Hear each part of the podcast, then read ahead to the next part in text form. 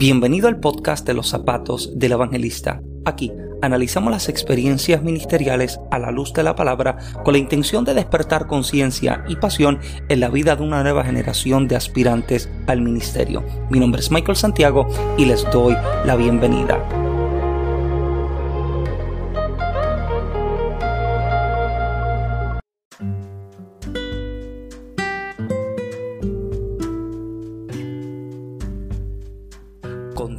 De que puedas formar parte de un nuevo episodio y de que puedas disfrutar de la nueva temática que estaremos compartiendo. Desde este primer episodio de esta tercera temporada vamos a comenzar lo que son series y esta serie específica que vamos a dar comienzo hoy lleva por título Bajo Construcción y como en inglés suena un poco más fino, Under Construction. Eso como que le da otra dimensión de finura. Pero la temática que voy a estar desarrollando en los próximos episodios, como, como saben, los episodios aquí en el podcast nunca pasan más de 30 minutos a propósito, ¿verdad? No queremos eh, presentarle algo demasiado extenso, así que durante 30 minutos vamos a estar desarrollando esta temática, pero como es bastante extenso lo que tenemos, entiendo que por los siguientes 5 o 6 episodios vamos a estar cubriendo entonces la serie bajo construcción o under construction. Y aprovechando el tiempo que tenemos Quisiera entrar rápidamente para eh, comenzar a, presentar la base de lo que yo deseo que usted pueda llevarse en este nuevo 2021, en este nuevo año en el que estamos, donde Dios te permite lanzarte a algo nuevo que antes de que usted pueda salir a la realización de su propósito o del propósito de Dios en su vida, usted puede encontrarse equipado y puede encontrarse listo. Por lo que, mira lo que el Salmo declara. El Salmo 127, el verso A, es lo que deseo, el verso 1, la parte A, es lo que deseo utilizar precisamente como una base de lo que yo deseo que usted se pueda llevar a través de esta serie. Dice, si el Señor no edifica la casa, en vano trabajan los que la edifican. Esa es la parte A del verso 1 del Salmo 127. Hay una introducción, eh, una anécdota, debería decir una anécdota que utilizo de introducción aquí me ha parecido bien interesante, lleva por título La última casa del carpintero y sé que la conoces y la has escuchado muchísimas veces. Dice que un viejo carpintero decidió retirarse y le comunicó a su jefe que aunque iba a extrañar su salario, necesitaba retirarse y estar con su familia. El jefe se entristeció mucho con la noticia porque aquel hombre era literalmente su mejor carpintero, por lo que decidió pedirle que de favor le construyera una última casa antes de retirarse. Carpintero aceptó la proposición y comenzó la construcción de su última casa, pero a medida que trabajaba y pasaba el tiempo, comenzó a sentir que su corazón no estaba de lleno en el trabajo. Arrepentido de haber aceptado la petición de su jefe, el carpintero no puso ni hay ningún tipo de esfuerzo, ningún tipo de dedicación, como acostumbraba a hacer en sus trabajos anteriores. Cada casa la había construido con gran esmero y dedicación y con esfuerzo, pero ya él se sentía cansado y sentía que su jefe le había presionado para hacer una casa más. Cuando el carpintero terminó la casa, el jefe vino muy contento y entregándole las llaves de la misma casa, le dijo, esta es tu casa, es mi regalo para ti y tu familia por tantos años de buen servicio.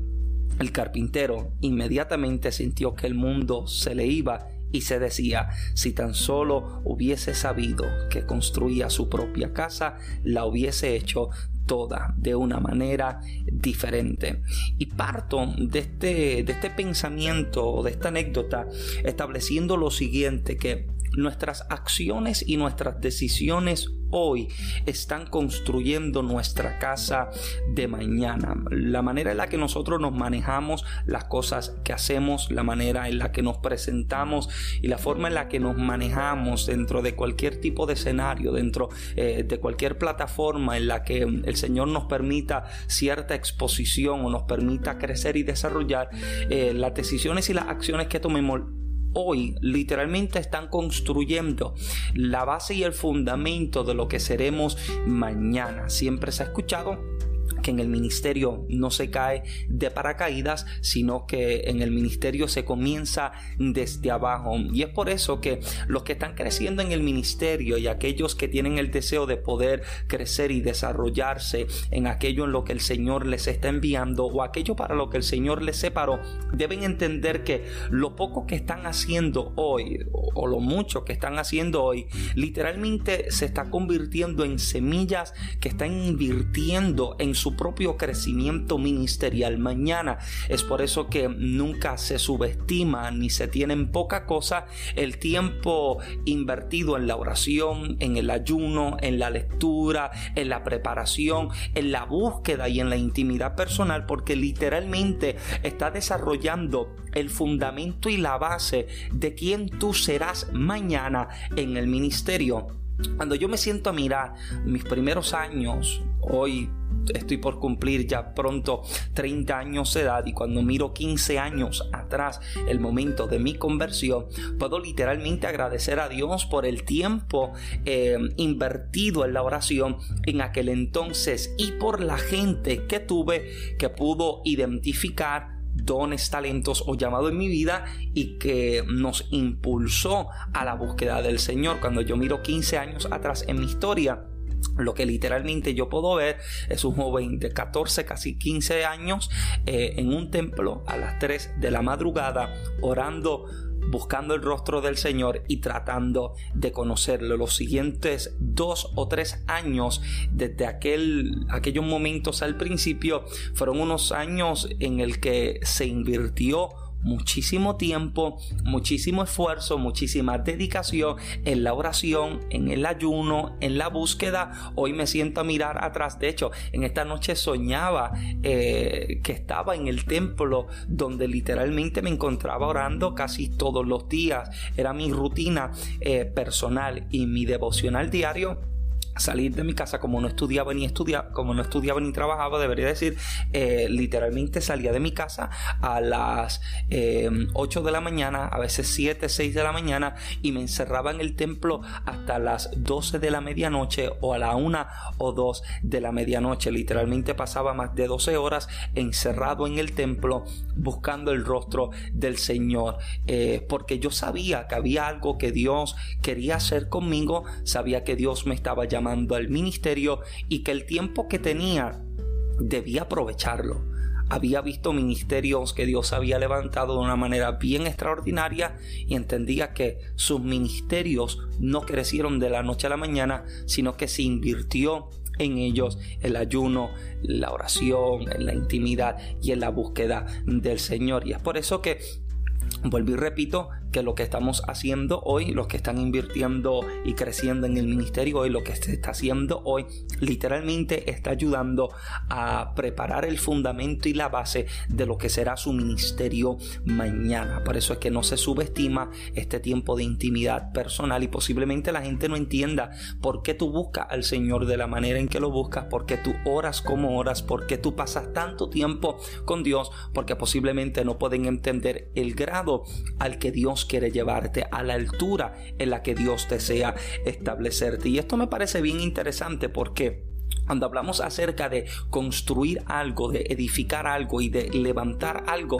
cuando nos sentamos a mirar a la luz de la escritura, a la luz de la palabra, desde el primer pasaje bíblico, desde el libro de Génesis, comenzando literalmente en el primer capítulo, en el primer versículo, encontramos a un Dios que está trabajando. Dice el libro de Génesis que en el principio creó Dios los cielos y la tierra y la, tierra estaba desordenada y vacía, etcétera etcétera, etcétera, Nos encontramos con que desde el primer versículo bíblico hay un Dios creador, un Dios que se encuentra trabajando. Y esto me parece bien interesante porque desde la primera vez que se nos revela al Dios que servimos, al Dios que adoramos, al Dios verdadero, encontramos a un Dios que no está sentado, no está de piernas ni brazos cruzados, sino que lo encontramos ocupado, lo encontramos trabajando, lo, lo encontramos construyendo y edificando. Pero lo que me fascina aún más de este, de este, de este primer capítulo es que cuando Cuando primero Dios comienza a construir, el texto especifica de cómo con su voz Él está diciendo que se haga. Se hace la luz, se hace expansión entre luz y las tinieblas, expansión entre los cielos y la tierra, expansión entre la tierra y las aguas. Encontramos a Dios trabajando, dando la voz o la palabra de orden, pero versos más adelante cuando llega el momento de trabajar y construir o edificar y formar al hombre, nos damos cuenta de que lo, lo hace precisamente con su mano y esto me fascinó más porque no solamente encontramos a Dios dando la palabra de orden, sino que también lo vemos metiendo sus manos para trabajar. No es un Dios que solo da la palabra para que algo se realice, sino que también muestra cómo es que se debe realizar y lo primero que podemos encontrar acerca de esto es que nos damos cuenta de que Dios muestra cuál es el modelo de un líder. Líder no es aquel que dice qué hay que hacer, el líder es aquel que muestra qué hay que hacer. El líder siempre guía con su ejemplo, con su testimonio. Si usted piensa que para ser líder o si usted piensa que quiere ser líder para sencillamente dar órdenes o sencillamente decir qué hay que hacer, permítame dejarle saber que ya usted fracasó hace muchísimo tiempo. Aquel que entra al ministerio, aquel que entra a las posiciones de liderazgo debe entender que no solamente se muestra el boceto, no solamente se muestra la maqueta, sino que también se enseña cómo es que se hace, cómo es que se realiza. Y desde el principio que estamos viendo a Dios, lo estamos viendo que no solo da la palabra, sino que también se involucra metiendo sus manos para trabajar. Es lo primero que vemos de Dios. Lo vemos trabajando, dando la palabra, pero también lo vemos trabajando, metiendo sus manos para realizar aquello que Él quiere completar. Ahora, lo que me fascina es que también encontramos que cuando llega el momento de crear al hombre, el texto dice que Dios hablando dice, hagamos al hombre a nuestra imagen y a nuestra semejanza. Esto a mí me fascina, literalmente me fascina lo que el texto está declarando porque cuando miras lo que, lo que establece en el texto, encontramos que hay un plan ya preparado. O sea, hay, hay, un boceto que se ha estructurado, hay una cartografía, hay un plano que se ha detallado en el que se está revelando el plan. Esto es lo que se tiene que hacer. Hagamos al hombre a nuestra imagen y a nuestra semejanza. Lo primero lo segundo, debería decir que encontramos del Dios que trabaja y que construye es que nunca improvisa siempre tiene un plan. Y yo sé que esto ya parece ya tan trillado y parece ya un cliché, pero literalmente es un principio espiritual poderoso. Dios nunca improvisa, Dios siempre tiene un plan, siempre tiene una maqueta, siempre tiene un plano detallado. Jesús lo enseña de la siguiente manera. Lucas capítulo 14, versos 28 al adelante, está diciendo, porque ¿quién de vosotros queriendo edificar una torre no se sienta primero y calcula los gastos a ver si tiene lo que necesita para acabarla. No saque después que haya puesto el cimiento y no pueda acabarla, todos los todos los que lo vean comiencen a hacer burla de él, diciendo,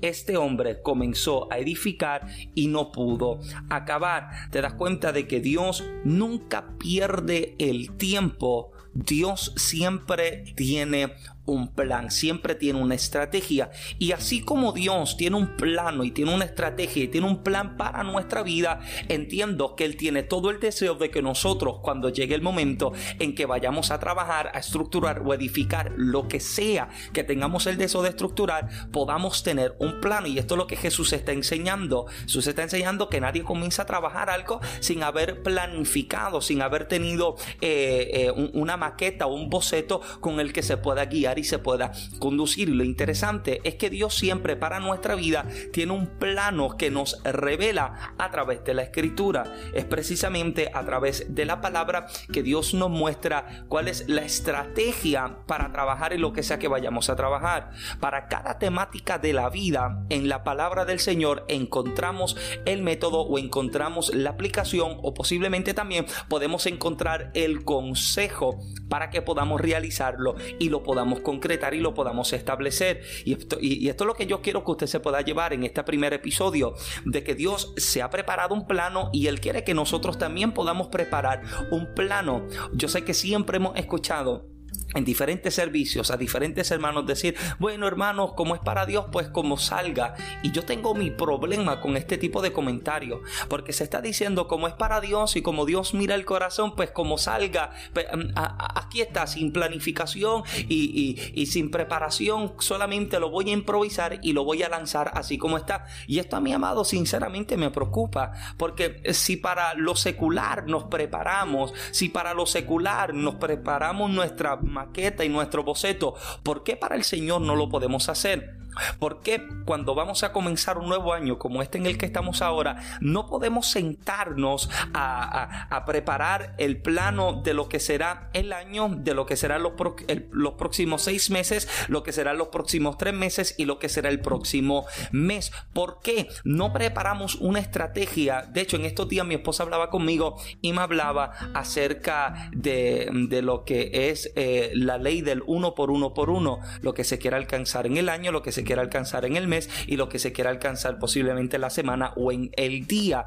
Hacernos una estrategia de lo que deseamos alcanzar y realizar a cierto, en cierto lapso de tiempo. Muchísima gente literalmente pasa por la vida esperando a que las cosas ocurran cuando la verdad es que las cosas no ocurren así porque sí. Las cosas ocurren porque usted accionó en algo y es la ley de la acción y la de la y la reacción das cuenta de que toda acción tiene una reacción y hay gente que está esperando la reacción de cosas que ellos nunca accionaron. Están esperando a que el ministerio pueda desarrollarse o que pueda crecer de cierta manera sin ellos accionar en algo. Y obvio, ¿verdad? Y debería ser la aclaratoria y la salvedad de que yo, no, yo nunca compro a Dios, nunca compro a Dios con lo que yo puedo hacer.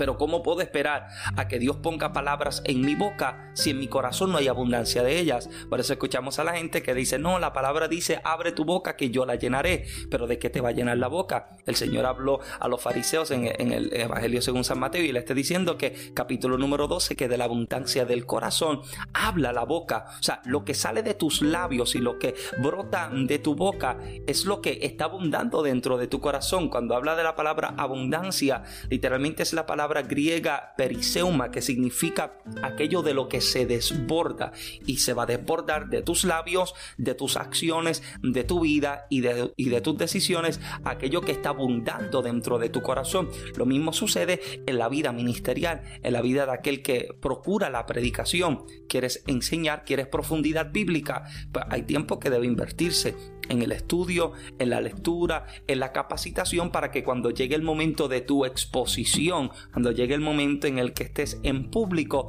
puedas tener abundancia para hablar. Por eso entonces se estructura se trabaja, se invierte y se prepara una estrategia. ¿Quieres ser un mejor orador? Invierte tiempo. ¿Quieres ser un mejor predicador? Invierte tiempo. ¿Quieres ser un mejor cantante? Invierte tiempo. ¿Quieres ser mejor escritor? Invierte tiempo. O sea, tienes que aprender a invertir en aquello que tú tienes, preparar tu plano, preparar tu maqueta, preparar tu boceto eh, para, para lo que tú quieres ver realizado. Entonces yo te pregunto, ¿qué tú quieres ver realizado al fin de este 2021? ¿Qué tú quieres ver realizado de aquí a seis meses de este 2021? ¿Qué tú quieres ver realizado a fin de este mes, a fin de esta semana?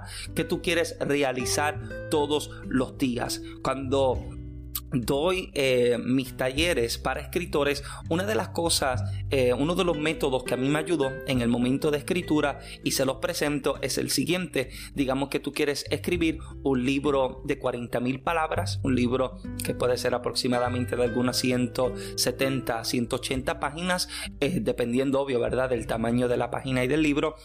Pero digamos que tú quieres escribir un libro de, de 40 mil palabras, lo que yo hago y es lo que les recomiendo, divide la cantidad de palabras que tú quieres escribir por la cantidad de meses en que lo quieres escribir. Digamos que tú quieres escribir esas 40 mil palabras en tres meses, pues divides esas 40 mil palabras por tres meses. Digamos que son 40 mil palabras eh, dividido por tres eh, da, da, igual a 13.333 palabras con un menudo, un, un centavos, un aproximado. Ahora, si quieres escribir esa cantidad de palabras en ese lapso de tiempo, ahora tienes que escribir 13.000 palabras por mes Para hacértelo un poco más sencillo, divides entonces esas 13.333 palabras con menudo por las semanas del mes. Digamos que el mes tiene cuatro semanas, lo divides por cuatro, son 3.333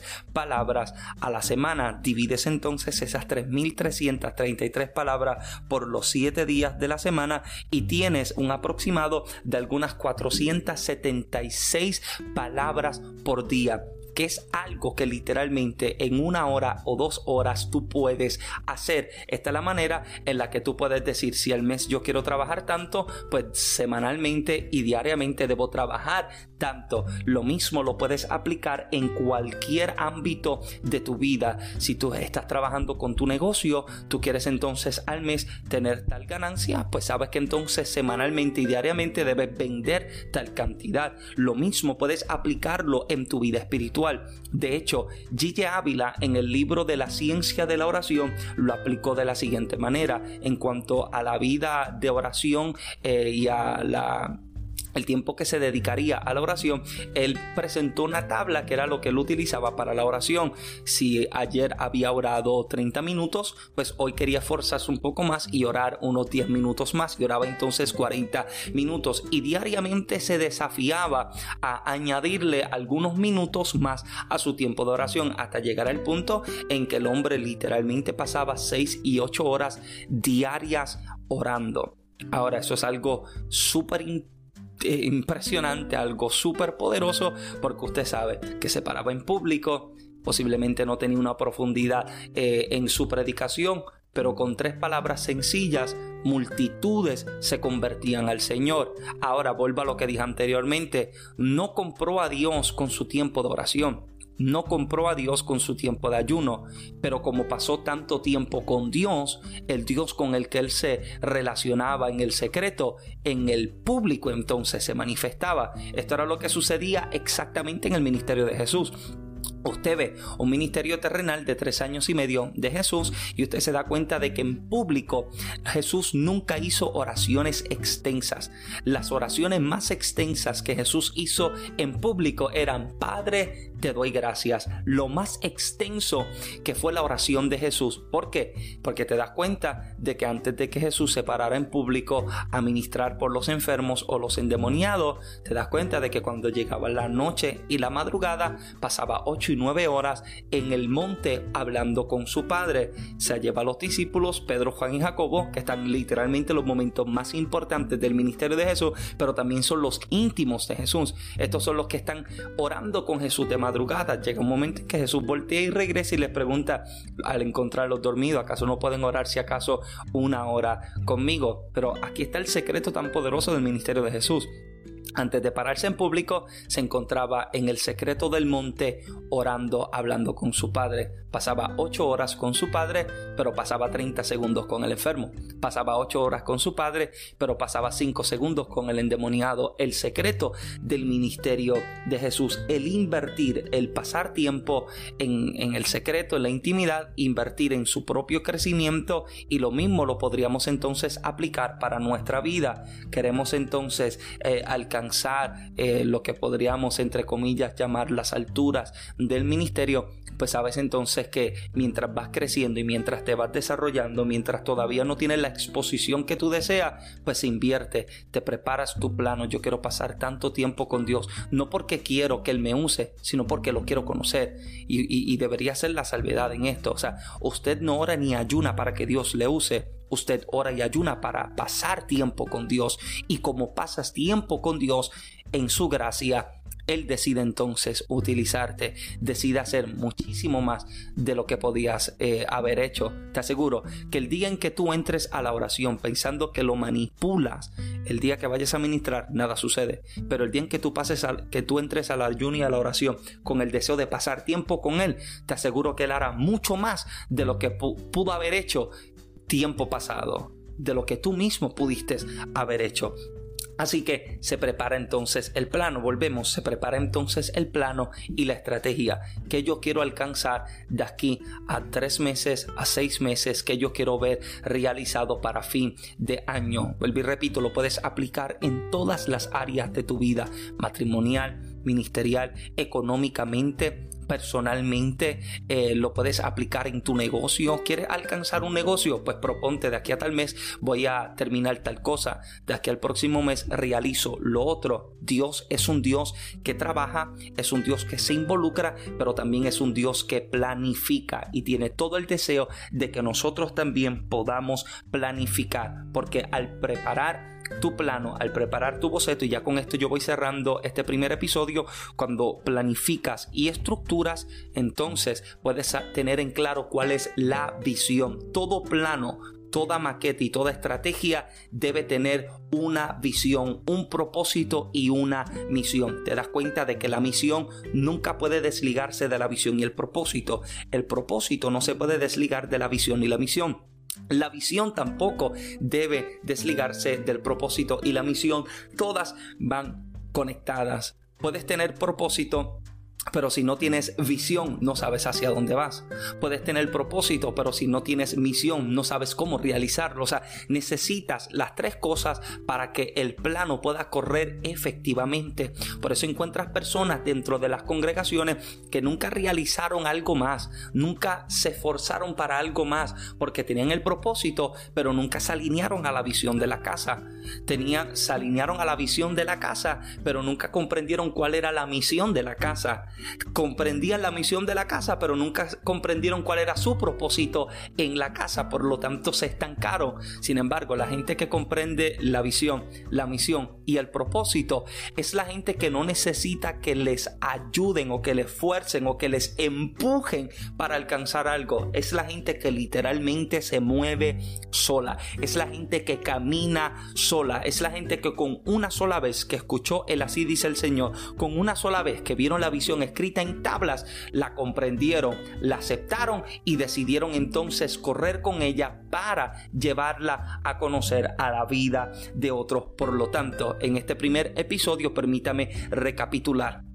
Dios siempre está trabajando, desde el principio trabaja, es un Dios que tiene un plano, es un Dios que tiene una estrategia y que también tiene el deseo de que nosotros podamos trabajar con un plano, con una estrategia y que nos podamos estructurar, que podamos entonces tener nuestro plano y qué es lo que deseo alcanzar, a dónde deseo llegar, qué es lo que deseo realizar y cuál es el propósito y el objetivo con el que deseo realizar esto en cualquier ámbito de tu vida en cualquier área de tu vida, prepara el plano, prepara la estrategia y te aseguro que cuando comprendes la misión, la visión y conoces el propósito, caminas sin detenerte, aún por encima de críticas, por encima de señalamientos, aún por encima de los contratiempos de la vida. Esta es la gente que siempre se mantiene caminando. Así que en este primer episodio de la serie Under Construction, bajo construcción, hemos presentado entonces lo que es la base de lo que deseamos presentar en los próximos